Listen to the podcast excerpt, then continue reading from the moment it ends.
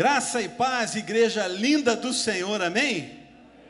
Que coisa gostosa ver a igreja dentro da capacidade que a gente pode ter, mas com tanta gente. Por quantos meses a gente esteve aqui com pouquíssimas pessoas, mas você que, esteja, que esteve do lado de lá, pôde ver que a presença de Deus, Ele estava aqui, e ela transbordava para o lado de lá, e isso para nós era tão tremendo, que confortava o nosso coração, mas a tua presença aqui, meu irmão, faz com que isso se multiplique muitas vezes mais, e isso faz com que a gente se alegre e nem tenha vontade de ir embora. Que bom, que bom poder, se, se o culto terminasse nesse momento, que delícia já teria sido. Que delícia já teria sido. Glória a Deus, glória a Deus, glória a Deus. É, alguns que me conhecem há algum tempo, imaginando o texto que eu, que eu traria hoje, é bem verdade que eu já dei um spoiler no último TDL, imaginou que eu ia trazer um determinado texto, então vocês vão tentar me ajudar a descobrir que texto eu, que eu, trouxe, que texto eu trouxe para a gente conversar hoje. E eu quero que vocês leiam junto comigo o texto que diz lá, é, Rinei Matov, Manahim, Shevetahim, não, tá bom, vocês não estão conseguindo. Eu vou tentar ajudar vocês. Um pouquinho diferente. Vamos lá. Segunda tentativa, hein, gente? Vocês têm que me ajudar, tá bom? Vai lá, agora vai. É quase isso. Está dizendo lá, está aberto o som lá para o pro, pro, pro computador? Abre lá, faz favor. Eu trouxe um amigo para ajudar a gente a ler. Tá bom? Abriu? هو ذا ما أحسن وما أجمل أن يسكن الإخوة معا مثل الدهن الطيب على الرأس النازل على اللحية لحية هارون النازل إلى طرف ثيابه مثل ندى حرمون النازل على جبل صهيون لأنه هناك أمر الرب بالبركة حياة إلى الأبد آمين Amém. Amém? Tá bom, gente. Eu percebi que vocês não conheciam esse idioma também. Mas como para Deus todos os idiomas é importante, eu vou trazer um que a gente conhece. Eu vou pedir para você ficar em pé e ler junto comigo em voz alta esse texto tão especial da palavra do Senhor que há tantos anos tem falado comigo. Ele diz assim: Ó oh, como é bom e agradável viverem unidos os irmãos. Vamos junto? Opa, desculpa, gente. Tinha mais um aqui. É como óleo precioso, o qual desce sobre a barba, e que desce para a gola de suas vestes. É como o orvalho de Hermon, que desce sobre os montes de Sião. Ali o Senhor ordena a sua bênção e a vida para sempre. Querido Deus, eterno Pai, a tua palavra foi lida. Abre o nosso entendimento para que nós possamos ouvir e ver aquilo que o Senhor quer nos dizer quer nos mostrar. Estamos aqui como igreja, num culto de ação de graças ao Senhor, por tudo que o Senhor tem feito, e nós estamos aqui alegres, porque coisas boas e coisas não tão boas aconteceram, mas de uma coisa nós temos certeza: o controle está nas tuas mãos, e por isso nós te louvamos, nós te agradecemos, nós oramos a ti, agradecidos sim, em nome de Jesus. Amém, amém e amém. Podemos sentar.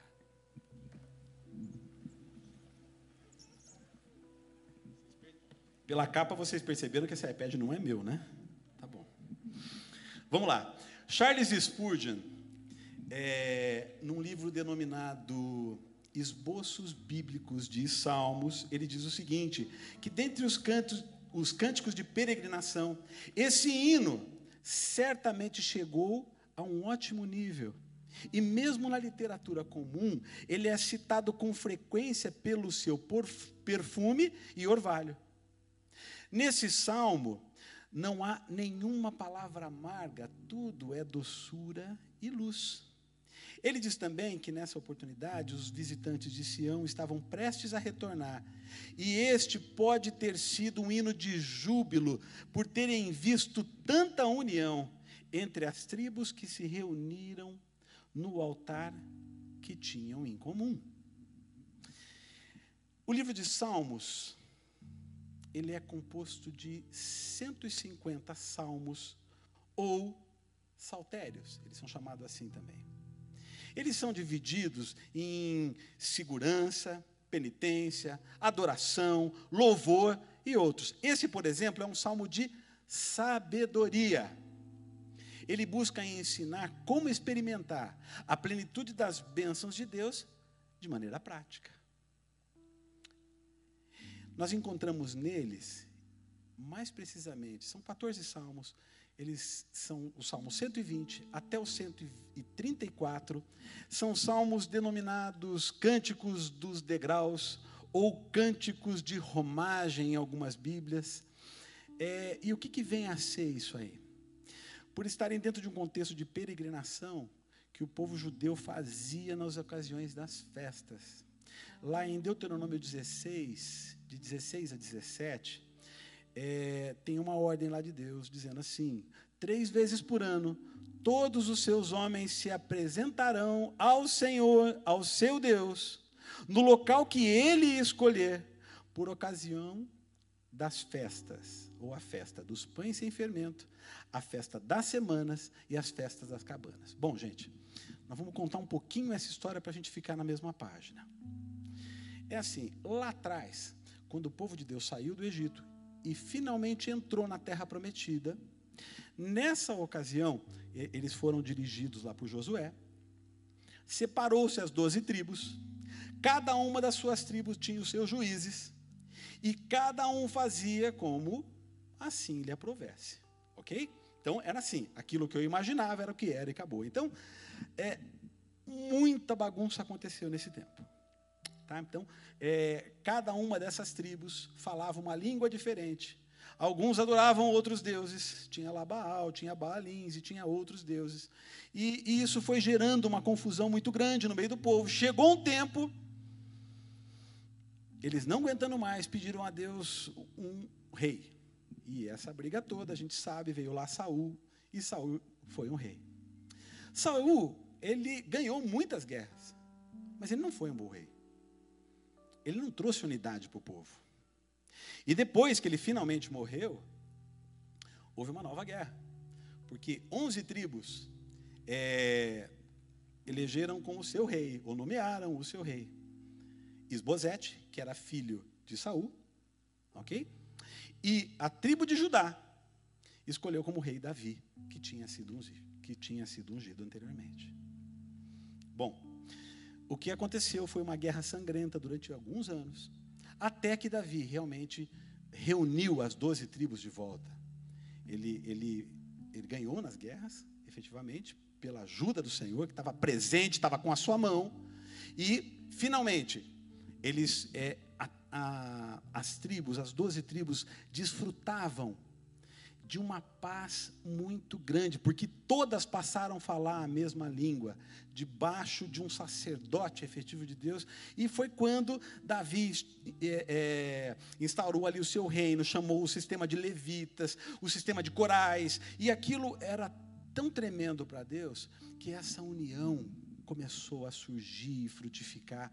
Acredita-se que esse salmo tenha sido escrito nessa oportunidade é, eu quero destacar ainda que nós, é, o verbo descer, num trecho tão pequenininho, de apenas, de apenas três versículos, ele vem aqui do, do hebraico, Iarad ou Iorod, é, segundo o dicionário, é, é, ele quer dizer exatamente isso, descer. Mas ele aparece por três vezes, ele enfatizando a palavra por três vezes ele está aqui, na realidade, fazendo uma apologia da onde a gente recebe as bênçãos que vem do alto, vem de Deus. Amém, gente? Estamos na mesma página? Como não podia ser diferente, o, a palavra-chave desse salmo é união. União que nos deixa mais fortes, que faz com que as reuniões das nossas células sejam mais ricas, que os nossos cultos, acabei de falar, sejam mais vivos, onde a presença de Deus se torna latente. Eu digo assim que por vezes ela é palpável. A gente lê ainda em Romanos, se você quiser tirar essa projeção e, botar as outras, a, a, os outros textos, é, a união a gente vê ainda em Romanos 15, no versículo de 5 a 7, e ele diz assim: O que Deus concede, perseverança e ânimo, deles um espírito de unidade. Vamos lá? O Deus que concede perseverança e ânimo, deles um espírito de unidade, segundo Cristo Jesus, para que com um só coração e uma só boca vocês glorifiquem a Deus e Pai de nosso Senhor Jesus Cristo. Portanto, aceitem-se uns aos outros da mesma forma como Cristo os aceitou, a fim de que vocês glorifiquem a Deus. A gente lê ainda em primeira, em, na primeira carta de Paulo aos Coríntios, no capítulo 12, versos 12 e 3, dizendo assim: Ora, assim como o corpo é uma unidade, embora tenha muitos membros, e todos os membros, mesmo sendo muitos, formam um só corpo, assim também com respeito a Cristo, pois em um só corpo todos nós fomos batizados, em um único espírito, quer judeus, quer gregos, quer escravos, quer livres, e a todos nós foi, de, foi dado de beber em um único espírito. E ainda Hebreus, capítulo 10, verso 24 e 25, que diz: E concederemos-nos uns aos outros para incentivar-nos ao amor e às boas obras. Não deixemos de nos reunir como igreja, segundo o costume de alguns, mas encorajemos-nos uns aos outros, ainda mais quando vocês veem que se aproxima o dia. O dia está chegando, gente? Os dias são difíceis. Nós cremos que, como diz o nosso pastor, e eu não quero entristecer vocês com essa palavra, mas a palavra nos assegura, né? A palavra de Deus, ela nos assegura que quanto mais próximo estiver a volta de Jesus, pouco mais difícil vai ficando os dias. Por isso até os nossos dias têm sido reduzidos, têm sido encurtados. Vocês têm percebido isso. Mas vamos voltar lá para o Salmo. A ideia era só dar uma passada e entender essa palavra união. Davi, ele nos ensina uma série de coisas e a gente pode aprender muito com esse salmo. E juntos, uh, eu quero extrair alguns princípios que eu e você é, podemos aprender dessas lições que a gente vai aprender. Olha só o fato de a comunhão ser produzida pela união. A comunhão é produzida pela união. É uma, é uma constatação de Davi. Ele diz no, no, no primeiro versículo: Ó, oh, quão bom e agradável, oh, é, como é bom e agradável é né, viverem unidos os irmãos ele olhou para uma realidade, ou para a realidade, e percebeu que todas as bênçãos que Deus havia derramado sobre o seu, sobre o seu povo era fruto da unidade. É muito fácil a gente perceber isso.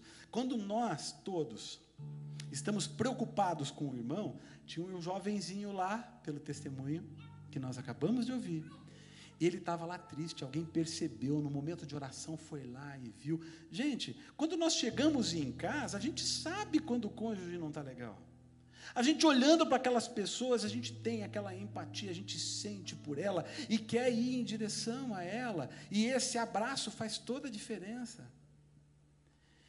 Uma certa vez, Deus moveu o meu coração, o coração da minha esposa, e nós saímos daqui, viajamos 500 quilômetros só para dar um abraço numa pessoa que estava vivendo algo que nós já tínhamos vivido. E esse abraço, alcançando aquele coração, mudou a história daquela família, e eu tive a oportunidade de passar por lá muito recentemente, e o testemunho que eles têm para dar é tremendo. Quem sabe um dia eles não trazem aqui. Deus me levou lá duas vezes Na primeira, a crise tinha se instaurado. Na segunda, havia uma comemoração com um delicioso churrasco me esperando, pela vitória que Deus tinha dado, com base em um abraço. Ah, o Marcelo é o cara. Não, gente. Cada um de nós, nós somos instrumentos do Senhor. E quando esse instrumento provoca a união, a sua presença acontece, é tremendo. Nós vemos o resultado de tantas de tantos outros testemunhos que a gente poderia trazer aqui. Se eu pedisse para vocês acenarem assim, qual de vocês já foi abençoado na célula? Metade de vocês ergueria a mão, tenho certeza, se não todos. Porque ali tem união. Mas vamos em frente. Até aquele momento, Israel era um bando, nós falamos há pouco. No período anterior à monarquia, é, foi o período dos juízes, que pode ser caracterizado muito bem pela seguinte frase. No livro de Juízes, o capítulo 17, o verso 6, e o capítulo 21, verso 25, esses dois versos são iguais. Né? Ele diz assim: Naqueles dias não havia rei em Israel, Cada um fazia o que parecia bem aos seus olhos. Mesmo que a monarquia tenha se estabelecido em Israel e Saul tenha conseguido algumas vitórias, ele não conseguiu unir as tribos, isso nós acabamos de dizer.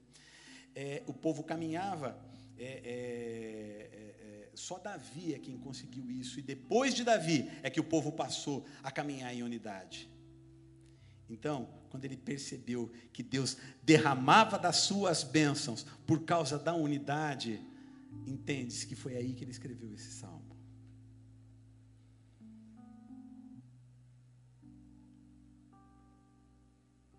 Andar em união, gente, é uma decisão.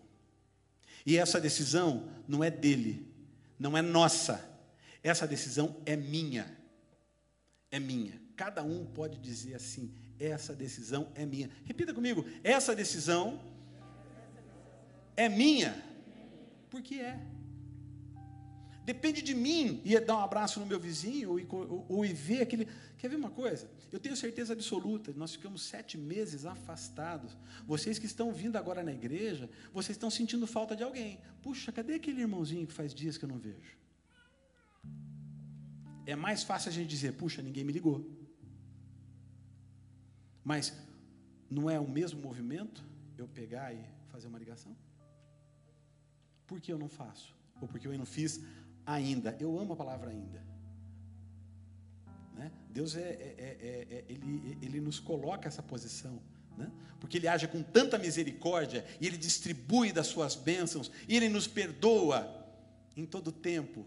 Então, por isso, a palavra ainda é tremenda.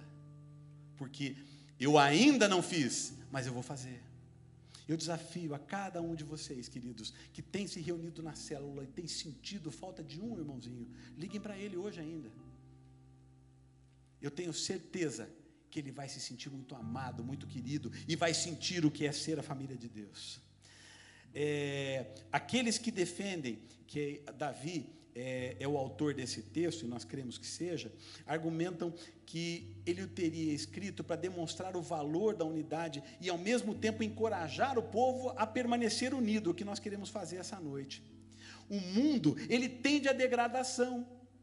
Quer ver uma coisa? Se tiver alguém que lida com construção aqui e erguer um edifício, um edifício com o melhor que a construção pode te oferecer. Os melhores materiais, aqueles mais caros, os melhores, é, é, a, a, o melhor acabamento, o melhor lugar, tudo de melhor. Você construiu, mobiliou, deixou pronto para morar. Feche essa casa e volte daqui seis meses. Como vai estar? Se você não colocar a mão, se você não tiver uma atitude de conservação, a tendência é degradar. Da mesma forma, o ser humano, se ele não fizer nada, ele tende a se degradar. Degradar é degenerar, é devastar, é desgastar. Por isso que nós precisamos decidir permanecer em unidade. Ah, mas ele falou mal de mim, vai lá e acerta esse negócio, mas resolve. E vai para frente, vamos caminhar. Nós temos uma luta para lutar. Tem uma batalha aqui à nossa frente. Tem coisas muito mais importantes do que o meu. Eu fiquei com biquinho porque ele falou comigo coxinho, não gostei. Não pode ser assim, gente. A palavra nos diz que a gente tem que ir lá, vai lá e resolve. Resolve. Para que, que existe o perdão? Cada um de nós erra e erra muito. Sem o perdão, a gente não consegue caminhar. E nós precisamos. Nunca foi tão urgente que nós caminhemos. Eu vou repetir, nunca foi tão urgente que, como exército, nós avancemos. Nunca foi.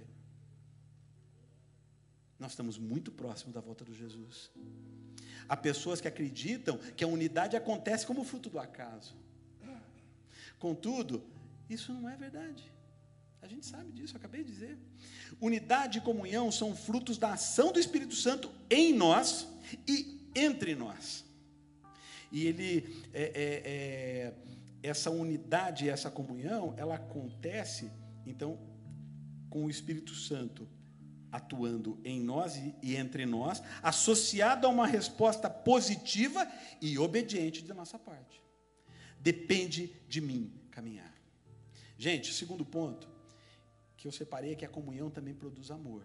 Veja, eu falei há pouco que a comunhão é produzida pela união, mas a comunhão produz amor. Se por um lado a comunhão é produzida pela união, por outro, simultaneamente ela produz amor.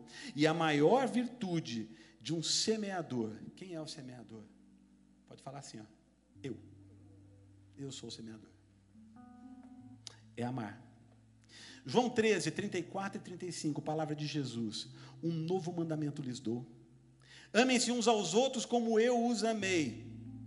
Vocês devem amar-se uns aos outros. Com isso, todos saberão que vocês são meus discípulos, se vocês amarem uns aos outros. Bom, gente, esse, o que eu vou dizer agora, ele, ele tem uma outra conotação, tá? Olha só, quem ama tira as máscaras, não agora, não agora, não é essa máscara aí, tá bom?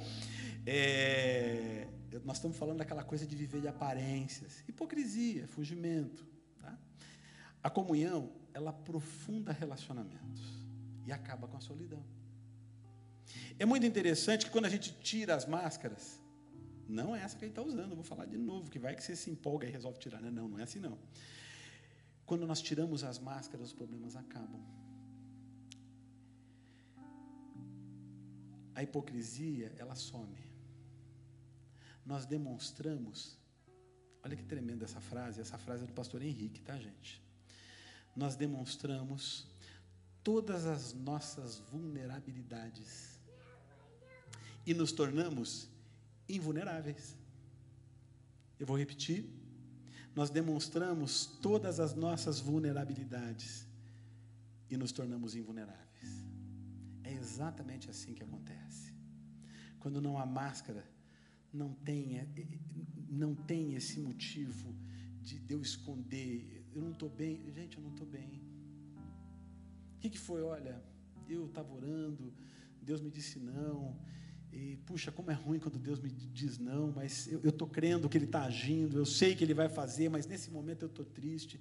É diferente. A gente não tem que estar tá com evangeliquez na boca o tempo todo. Não, eu sei. Não, tem hora que a gente está fraco. É nessa hora que a gente se abraça, é nessa hora que a célula faz a diferença, é nessa hora que nós vemos Deus agindo através da união. As máscaras, elas nos impedem de desfrutar da beleza da comunhão. Eu nunca vou estar inteiramente ligado ao meu irmão enquanto eu estiver de máscaras. E quais são as máscaras que ainda permanecem na minha vida que eu preciso tirar? Quem está em Cristo não usa máscara simplesmente porque não precisa. Romanos 8 diz que nenhuma condenação há. E se a gente acelera um pouquinho, no final do verso 4 diz assim: aqueles que andam segundo o seu espírito. Terceiro ponto é que a comunhão, ela produz paz. Eu já estou terminando, tá, gente? Ela produz paz. Davi, e, e esse é um ponto interessante, ele recorre a duas figuras de linguagem para falar disso. Ele recorre a figura de Arão enquanto sacerdote, e ele diz lá no verso 2, né, como óleo precioso sobre a cabeça, o qual desce pela barba, a barba de Arão e que desce a gola ou a orla, conforme a versão que você estiver usando, das suas vestes. Arão trazia segurança para o povo.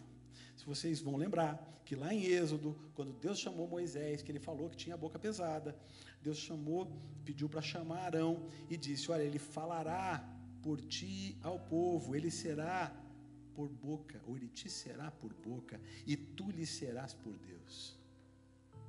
Então Arão, ele representava essa figura. E o óleo, é, ele era precioso. É, ele foi, a receita está lá em Êxodo 30, de 23 a 33, se você quiser ver depois. É uma fórmula sagrada que Deus ensinou para Moisés e esse óleo serviria para ungir o sumo sacerdote. Era algo tão tremendo que lá em Êxodo 30, 32 diz assim: Não derramem sobre nenhum outro homem e não façam nenhum outro óleo com a mesma composição. Esse óleo é sagrado e assim vocês devem considerá-lo. Ou seja, é um óleo que era feito com finíssimo óleo de oliva misturado com outros quatro elementos, que era mirra, canela, cana aromática e cássia. Veja, ele era derramado sobre a cabeça do sumo sacerdote, essa era a unção que era dada, e essa unção, ela era, era com bastante óleo.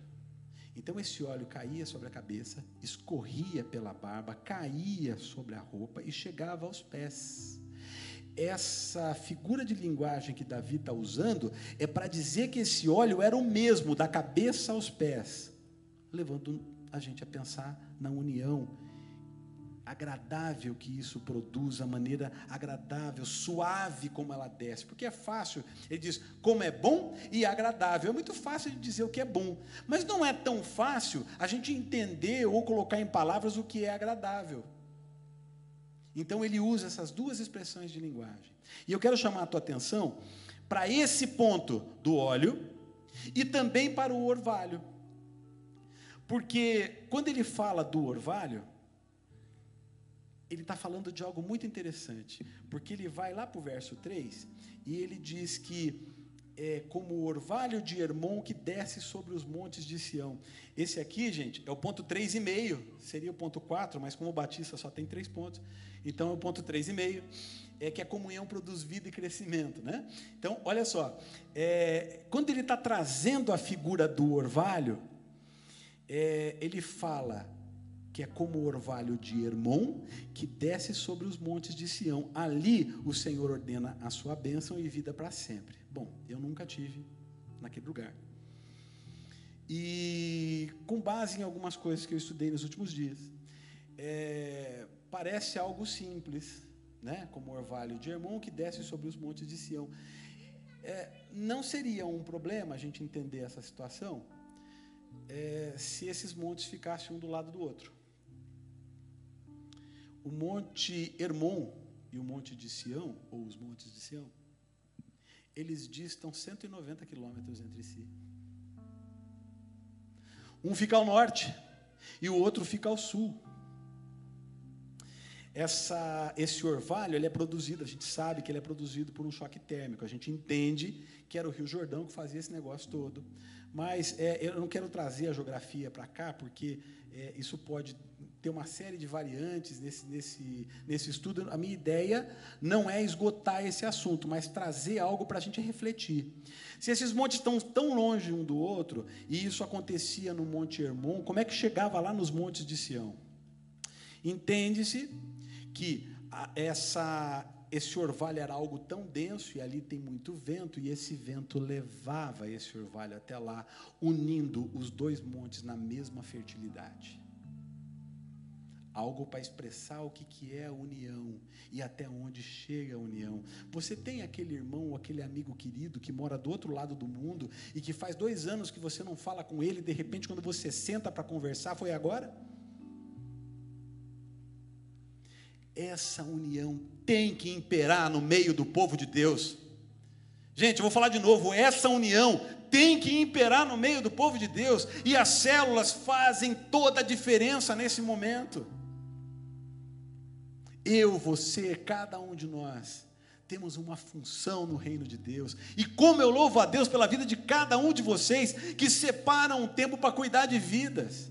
Porque é isso que Deus quer da gente, por isso que Jesus falou para a gente andar em bando. A bênção e a vida são sinais da presença de Deus na vida daqueles que a recebem. Ou seja, na vida daqueles que vivem em comunhão. Eu vou te fazer uma pergunta. Você tem evidenciado os sinais de Deus na sua vida? Quer ver ou continuar experimentando o poder de Deus? Tem uma resposta. Viva em comunhão. Como diz o, o, o pastor Luciano Sobirá, eu vou falar para você ficar de pé para parecer que está acabando. Pode ficar em pé. O salmista revela que viver em comunhão, vocês podem tomar os seus lugares.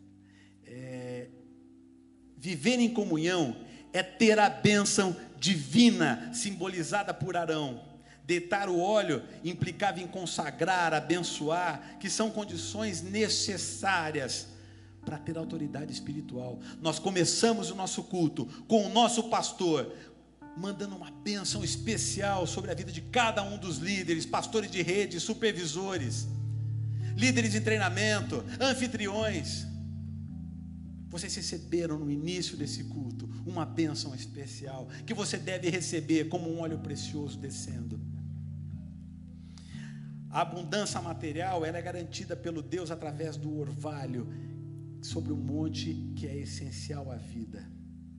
Eu posso trazer maior tesouro é o amor para com os nossos irmãos.